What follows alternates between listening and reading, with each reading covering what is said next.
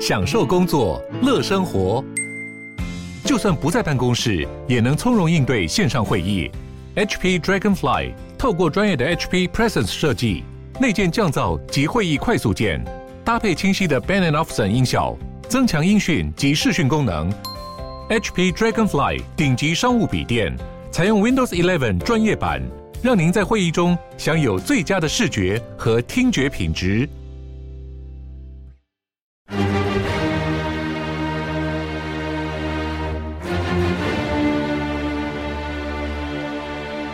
赵少康时间，吃喝玩乐骂，和我一起快意人生。我是赵少康，欢迎你来到赵少康时间的现场。气象局说，今天啊，这个四月十三号，环境偏东风，东半部地区有局部短暂阵雨，其他地方大概都是多云到晴了哈。各地早晚低温十九到二十二度，白天高温，东半部二七二八，西半部二九三十一度啊。南部近山区的平地或河谷温度可能更更高一些啊。西半部日夜温差比较大。吴德荣说呢，今天跟明天两天各地晴朗稳定，白天像夏天一样温暖。北台湾高温三十度，南部三十五度，三十五度这很高哈。礼拜六有封面，礼拜六会变天。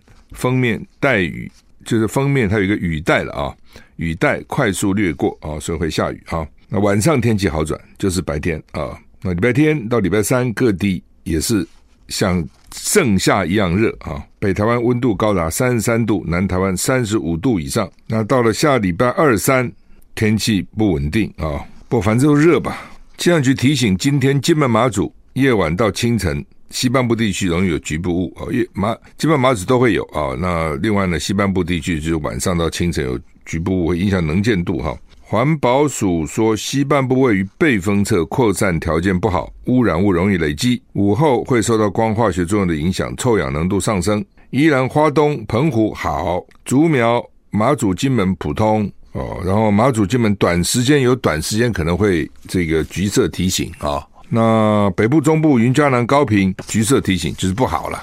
北韩又射弹道飞弹，哈，韩联社报道，北韩在台湾时间今天清晨朝日本海发射一门弹道弹道飞弹，这是自三月二十七号以来隔十七天又发射的弹道飞弹，也是今年第九次发射弹道飞弹。从四月七号以来，已经连续七天没有接通南北共同联络事务所跟东西海域军事热线的例行性电话。外界担心朝鲜半岛紧张升温啊！日本共同社报道，日本政府赶紧对北海道发布 J Alert，Japan Alert，J 应该是 Japan 了，J Alert 就是警报，敦促北海道北部地区民众立即到地下室避难。这枚飞弹已经在日本时间八点左右落入北海道附近啊！日本人蛮紧张的啊！上次那个老共围台演习，然后飞弹是发射到台湾上空，然后。到日本海落下，日本就紧急紧紧张了哈，就发布哈，那台湾都不讲，啊，假装没这事情，当然不讲，你们也不知道，不知道就没事了啊。那日本人很紧张讲，那像这个也是啊，日本人赶快叫民众到地下室避难了啊。虽然根本没有打到北海道啊，他是穿过北海道到海里，但是呢，日本人政府还是紧张啊。那我们就绝对不会讲，绝对不会叫你到地下室避难，为什么？他怕哦，他怕你觉得怕这样哦。因为他怕你觉得说啊，为什么谁为什么会两岸这么紧张？哦，都民进党的大陆政策，所以呢会影响他的选票，他就不告诉你哈。虽然也会有一些引起一些反感，但是我刚才说，还是怕的人多了。就算反感人也怕嘛，你你自己想这两回事情哈，不是说我我反感我就不怕啊。马克马克宏支持台湾维持现状，重申做美国盟友不是做美国附庸。法国总统马克宏日前关于台湾的言论引发争论，马克宏。为先前的言论辩护，他说：“做美国的盟友不意味做附庸。台湾议题上，他支持维持现状。”马克宏造访荷兰，他表示，法国对台湾问题的立场没有改变，在台湾议题上，他支持维持现状，寻求和平解决问题。法新社报道，马克宏在阿姆斯特丹记者会上指出，当美国的盟友不要意味要成为附庸，不意味着我们不能考量自身的权利。现在真的变成这样，所以不止在台湾哦，台湾赖清说：“你们不要以美。”以美，欧洲也是，你不能以美，以美你就是这个对盟友不忠。那马克宏就说：“我们还是盟友啊，那盟友是附庸吗？盟友不是附庸啊，对不对？不是什么事都要听美国的。”先前马克龙到中国进行三天国事访问之后，他在受访时表示，法国不应该卷入美中紧张升级，欧洲不应该卷入台海冲突，不应该成为美国附庸。相关言论引起国际政坛人士的批评啊。BBC 引述马克宏说法说呢，巴黎支持一个中国政策及寻求和平解决。局势的办法，川普指责马克宏向中国示好，马克宏说他不会回应这些言论。白宫淡化马克宏相关言论，表示拜登政府仍然对法仍然与法国的良好双边关系感到满意跟自信。北京表示赞赏，也说不意外相关的批评。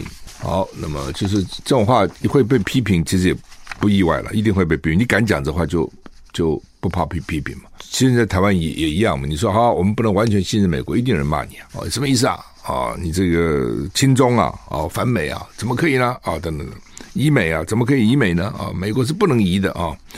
以后再讲说，美国就像皇后的贞操一样，不容有丝毫怀疑，这样怎么样？可以吧？美国民调机构皮尤研究中心最近公布民调显示，八十三趴美国民众持续对中国抱持负面看法，持非常负面看法比例比去年增加四个百分点到四十四趴。有五十二趴民众把美把中国视为竞争对手，但认为中国是美国敌人的美国民众比去年大幅增加十三个百分点，达到三十八趴。啊，那这个民调是三月二十到二十六，针对三千五百七十六个美国民众做，时间点在蔡英文过境美国。北京在台海周边演习之前，但美国民众对台海局势忧虑增加四十七趴，受访者认为非常严峻，比两年以前增加十九个百分点。美国民众对于跟中国合作可能性表达质疑，在解决国际冲突、气候变迁跟对抗传染病传播等议题，都有过半数受访者认为美中难以合作。哈，就是民众还是受到政府影响蛮大的。这个不管在民主国家、这个共产国家都一样，共产国家可能影响更大。那民主国家也是影响的哦。你自己想说，美国以前对中国印象不错，对不对？哦，以前美国大学奖学金很多都是台湾学生拿很多，那后来就不太给台湾学生，都给大陆学生，因为觉得他们比较穷，台湾比较有钱。老美跟大陆也合作相当一段时间嘛，甚至还联合还参加军演。哦，那个时候老美对大陆印象不错啊。那不这这几年突然变成这样，有各种原因了啊。第一个，我觉得最主要还是政府。当政府出来骂的时候哦，他还是引导舆论的哦。第二个是老共自己的表现嘛。第三个就是他的经济的确起来了。那以前呢，要这个温良恭俭让哈，韬光养晦哈，你装装是可以装过去的，但现在你可能装不过去了。你说你想韬光养晦，你说你不要出头，那不可能啊。哦，就像一个读书很很厉害的学生说，我要装，你怎么装呢？你考试成绩在那个地方啊。哦，你的经济院那边呢？你的贸易顺差就在那里啊，你怎么装呢？而当你经济起来时，军事一定就增强了。你的确是一一艘航空母舰，两艘、三艘不断的在造啊，你这个唬不了人呐，啊，哦所以这就是大家就怕了。我觉得主要是怕了哦，你又你又跟我制度不一样，你又强起来了，特别对西方那个黄祸的恐惧可能又出来了。原来基督教文明最怕的就是伊斯兰文明崛起以后呢，对，当以前十字军东征不就是就要去打回教徒吗？还认为是正义之师吗？那现在后来就成吉思汗到欧洲，呃，对不对？把白人吓死了。那些怎么又起来了？你自己想想看，回头再想那个八国联军那个意义，就是我联合起来把你打垮，我白人要联合起来把你打垮。你怎么现在又起来了？啊，所以我觉得他们一定是基本上一方面是政策啊，一方面是中国自己的表现，一方面呢是中国自己的实力的确强起来，你就变成新敌人嘛。我不是讲嘛，你就看好莱坞片就最清楚，我讲很多次了。对不对？开始的时候，啊，一定苏联，啊，一定是北约、华沙这边斗，哦，有的时候北韩也入入了戏了。现在就经常就是中国间谍，中国要干这个，中国要干那个，哈，从就从这边都看得出来嘛，哈。美国的机密文件谈俄罗斯跟乌克兰。最近不是美国国防部机密文件泄露上网了吗？说俄乌双方已经有多达三十五万四千名军人丧生或受伤，比官方公布的数字多十倍。此外，战事正朝长期发展，可能持续到二零二三年以后。这些资料据称是美国情报文件。一个就是说，到底他们美这个俄乌到底死死伤多少人？哈，那这个文件说是三十五万四千个军人。哈，哇，这个不是军民哦，是军人哦。因为他们现在公布的都死很少，对不对？我我记得最多的就是双方各死十万军人，那现在跟你讲死的是三十五万四千个军人，那就比个十万就多差不多一倍，就将近多二十万。路透社说，这些资料看起来像是美国对于俄乌战争的秘密评估，以及美国针对盟友的情搜活动。如果这些文件属实，可以罕见的看到华府、华盛顿怎么样评估这场战争。路透社还没有办法独立核实这些文件的真实性。俄乌在内的部分国家也质疑这些文件是不是真实。美国官员称，其中一些文件似乎被篡改。社区媒体近来出现乌克兰战俘被斩首的影片，总统泽伦斯基痛批俄罗斯是畜生，怎么把我们的人斩斩首呢？斩首很残很残酷了，很残忍哈。呃，到底真的假的？我看有些国家都说是假的嘛。哦，那真的假的？现在真的不知道啊。有可能是真的，那不可能全是假的哦。那有可能是部分真，然后有一些被篡改，都有可能啊。那美国机密文机密文件外泄呢，也泄露联合国秘书长迁就俄罗斯利益。有文件说，美国政府认为联合国秘书长过于迁就俄罗斯的利益。另外，有文件指出，佣兵集集团的瓦格纳试图从北约成员成员国土耳其购买武器啊。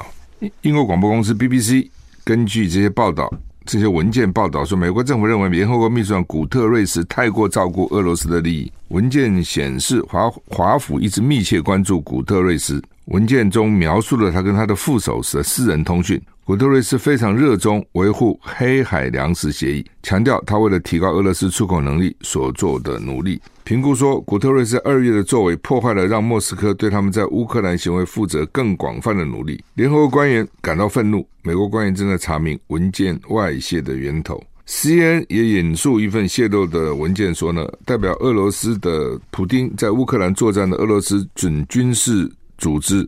叫佣兵集团瓦格纳试图从北约成员国土耳其购买武器跟设备，但土耳其被认为是美国跟其他国家的伙伴国，直接向乌克兰提供军事支持，也公开反对俄罗斯入侵乌克里乌克兰。文件中显示，瓦格纳集团人员二月初会见了土耳其窗口，目前不知道这些联络人是谁，也不清楚土耳其政府是否知情。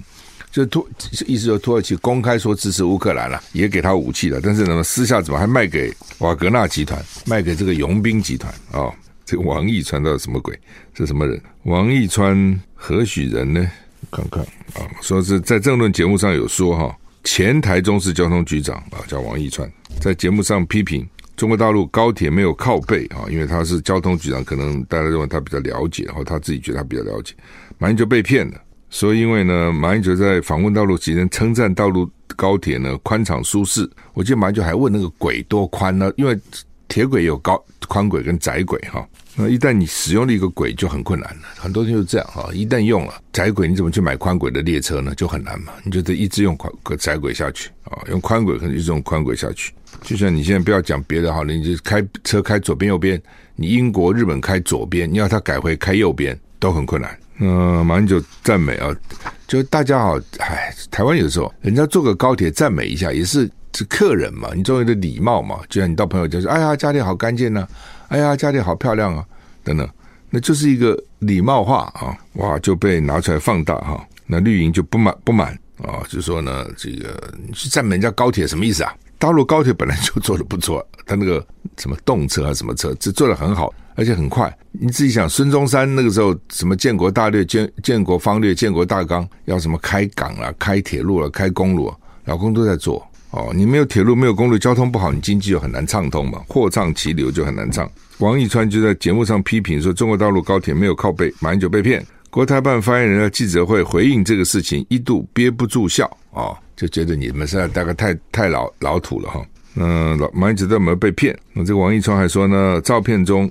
餐巾上的餐桌上的餐巾、水果杯子都是陆方先准备好的，没有人会说中国大陆的高铁是好的。中国大陆高铁好，我听到很多人说它是好，它有好有不好的，有些东西可能没有那么好。但是高铁没有，我没有听到人家说它高铁不好。那所以一般人会不会铺水果？当然不会嘛。你说一般人会给你水果吃吗？我们高铁也没有水果给你吃啊。哦，我们高铁会给你点心呐、它有两两种问你挑了哦，会有饮料了，咖啡、茶、水有，就是高铁的那个商务舱。哦，会有这些了，那也没水果啊，我也没看过什么时候给水果吃啊，哈。那那个一定是特别招待的，这有什么稀奇嘞？好，讲马英九到坐高铁站，每人家高铁不错哈，然后就被绿营笑哈。那这个王一川做过前面前面做过台中市交通局长是个绿的了哈，他就说呢，没有人说中国大陆高铁是好的哈。那这个国台办发言人昨天记者会被问到了哈，说这个一度憋不住笑，他说大陆的高铁可谓举世瞩目，目前大陆高铁营运里程四万两千公里。通达九十三趴的五五十万人口以上的城市，五十万人口以上的城市，大概高铁百分之九十九十三九十三百分之九十三五十万人人口以上的城市都有高铁通了。呃，朱凤莲说，坐着高铁去旅行是成为大陆民众生活常态了。哦，马英九团队有些学生说有三次坐高铁都觉得不错了哈。好，那么这是反正就是政治这东西的麻烦，就是哦，真的是爱之欲其生，恶之欲其死哈，别的都不会这样子。一碰到政治就变成这样子，这我其实很不喜欢，我其实很不喜欢。我觉得政治不是全部嘛，你还有其他的生活嘛，啊，朋友之间不因为一个政治就搞了反目哦，搞了就不相往来，何必呢？那只是一部分而已了哈。当然很重要，政治很重要，但是因为政治啊，就搞得这个是非不分了，哦，黑白不分了。反正呢，这个是我这边什么都是对的，你那边什么都是错的，哦，就变成这样。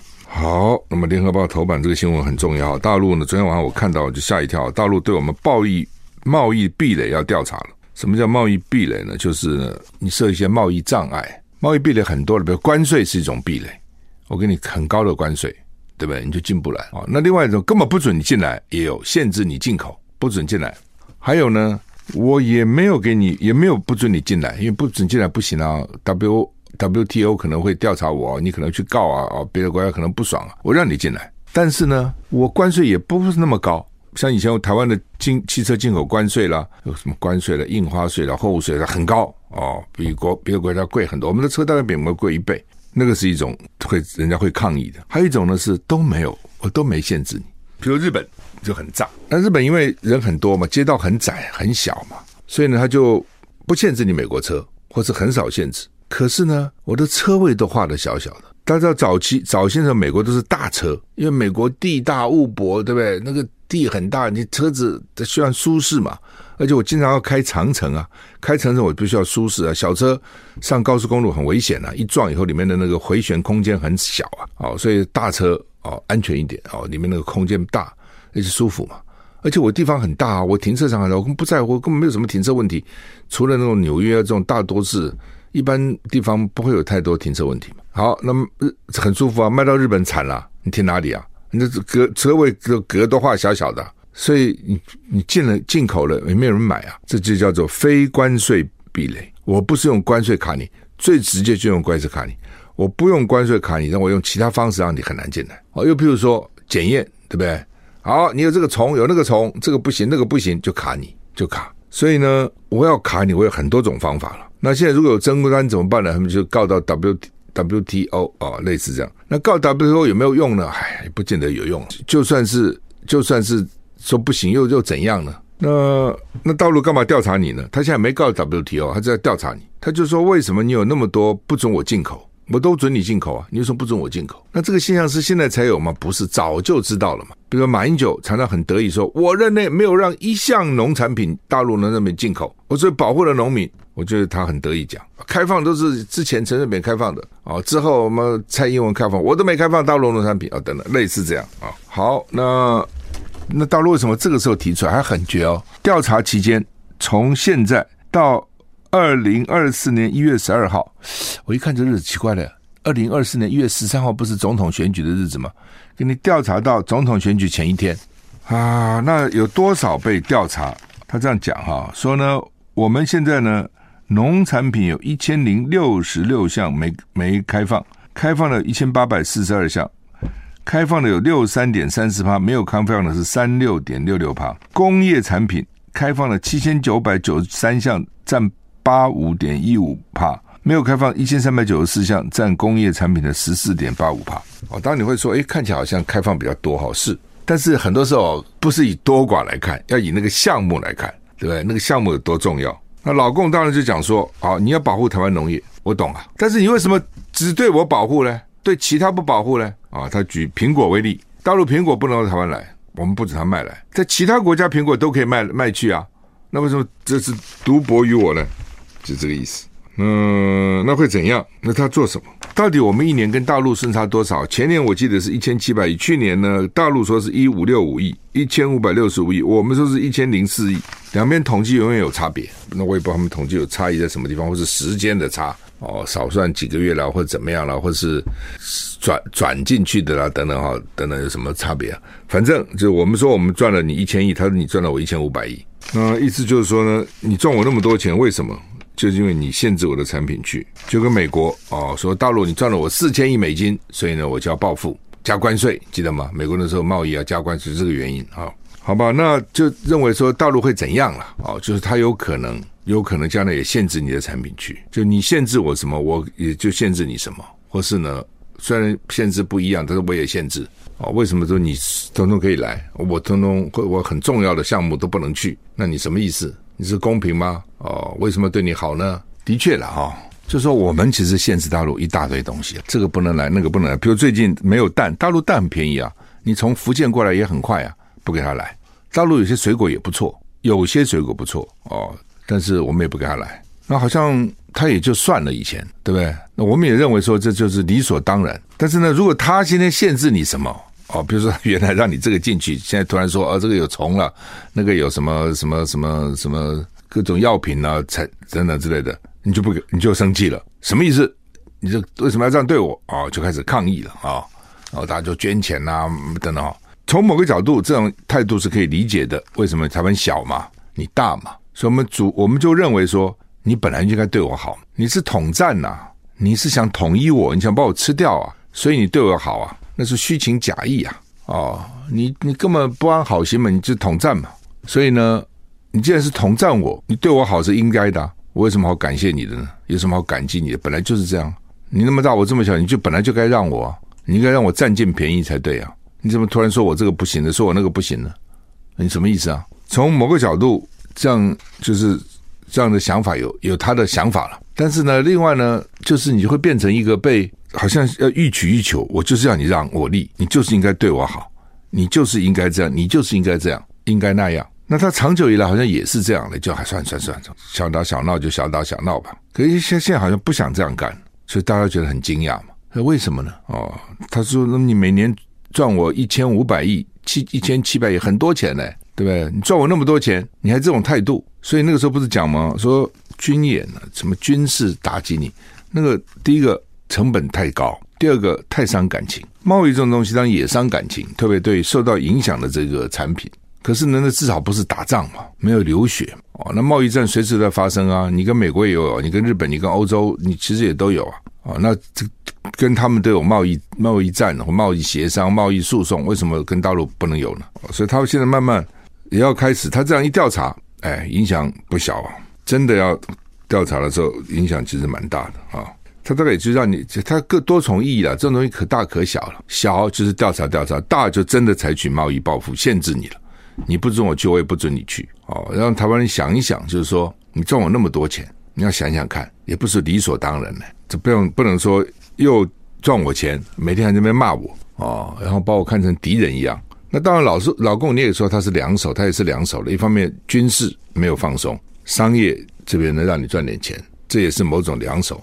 这也是给台湾很多绿营的人的一种讲法，就是你看这是假的嘛，你们飞弹还对台湾呢、你这个军机也不断不断过来啊，等等哈。好，那么那他从他的角度说，那我不这样做，你不就独了吗？这麻烦就在这里啊。这样做你讨厌我吗？你生气我？对啊，我不这样做，你不是觉得肆无忌惮了吗？那就就去独立去了。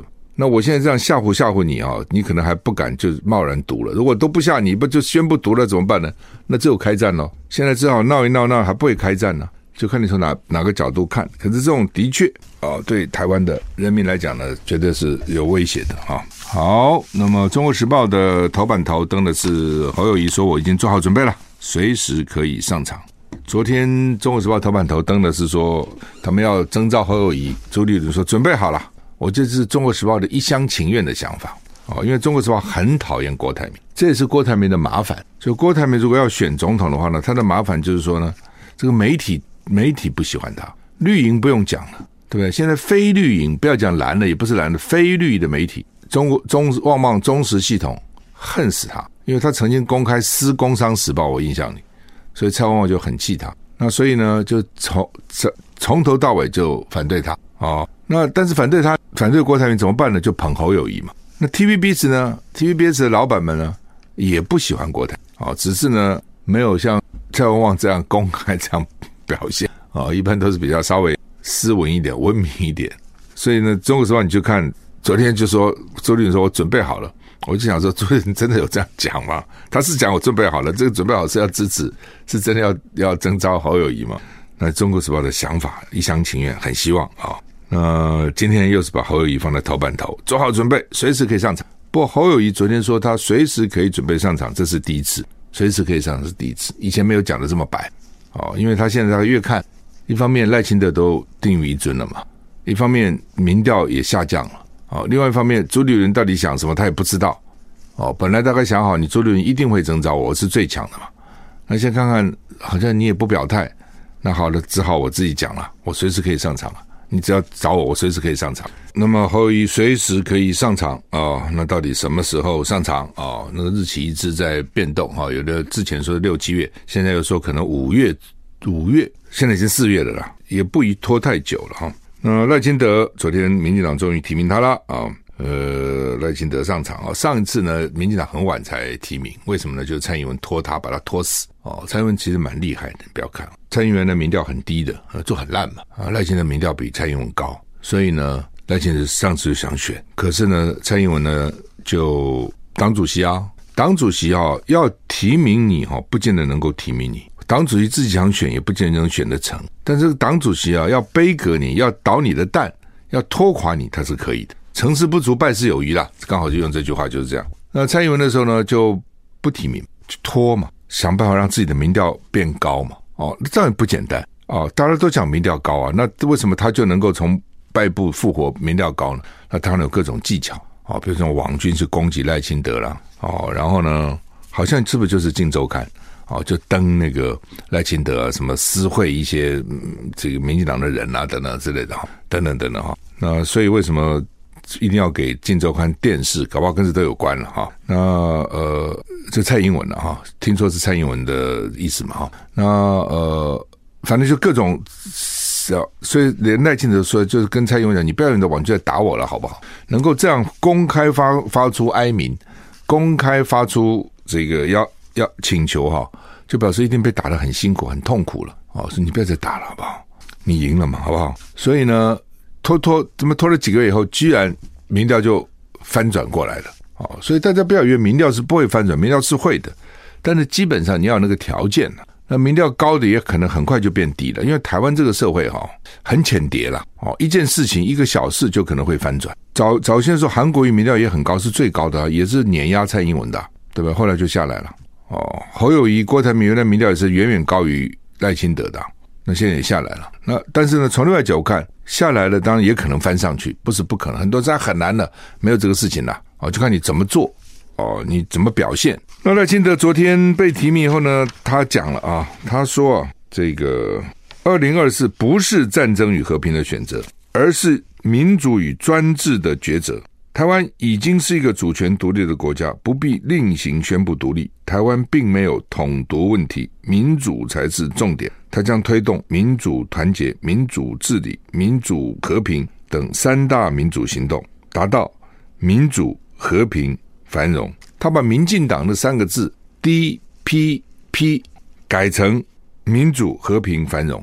本来民进党的三个字是民主嘛，就是 democracy 或者 democratic 嘛，对不对？D P 进步嘛，一一定是 progress progressive 嘛，然后呢 P 就 party 嘛，党嘛，D P P 嘛，他把它改成 D 还叫 democracy 民主，P peace 和平，然后呢另外一个 P prosperity 繁荣，不管了，随便他去讲哈。去年九合一大选我就讲，我说票投民进党，青年上战场，这很厉害的。我跟你讲，选举这种东西啊，就是哦，你一句话打到要害哈，那就是。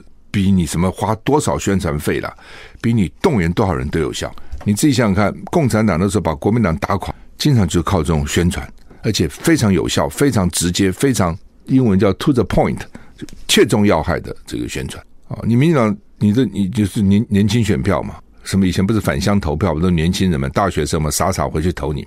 我就告诉你，票投民进党青年擅长，你们要上战，你们上。但这话不是你随便讲，辅以他要把什么四个月变成一年呐、然后呢，反正各种措措施，你自己去想吧。同时我也讲，我说二零二二的九合一大选是二零二四总统大选的前哨战，为什么？因为二零二四就是和平与和平与战争，战争与和平，就是这样讲好了。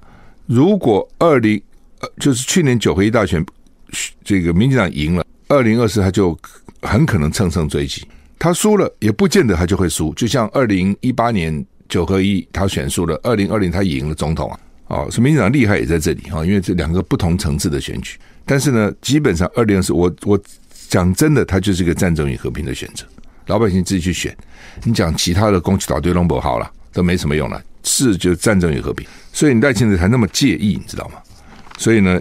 昨天一被提名就说不是战争与和平的选择，他就是战争与和平的选择，他怕嘛，所以他告诉你不是不是不是。哦，选举是这样，你越去防御，我不是你就输了。选举是要攻击的，我我丢出议题，我丢出战场，我在我选择的时间，我选择战场，我选择的题目，我给你战。哦，蓝军这点是很差的，我也不懂为什么。那以前蓝军靠组织，把现在组织也没有了。你说不是，我就是是，大家在辩论呢，怎么不是呢？为什么不是呢？呃，他下面就有解释，他说呢，因为不用宣布独立了，没有统独问题，民主才是重点。民主是什么重点呢？那台湾不是已经是个民主的中华民国，不是已经是个民主国家吗？当然，我们的民主做得不够好，大家都承认，我们的国会政治也不够好，我们的监督制不够好，都是那不都民进党造成的吗？大法官你通吃，中选会你通吃，NCC 你通吃，对不对？在立法院对在野党毫不加辞色，一点不让步。这不是你你吗？你讲什么要争什么民主啊？你当选才没有民主呢。但是这个不是重点，重点还在那个战争与和平。赖清德，我不懂他的逻辑，说如果二零二四不是战争与和平的选择，而是民主与专制的抉择，怎么跟民主专制有什么关系呢？哦，选择民进党就是选择民主，选择国民党就是选择专制。国民党什么时候专制过了呢？国民党马英九时候有专制吗？没嘛。对不对？所以我不懂他这个命题有跟选举有什么关联？我讲的战争与和平才是真正的关联。你一个务实的台独工作者，你烧成灰，你都是台独；你在任何场合，你都不改变、不改旗帜，你是台独的尖孙。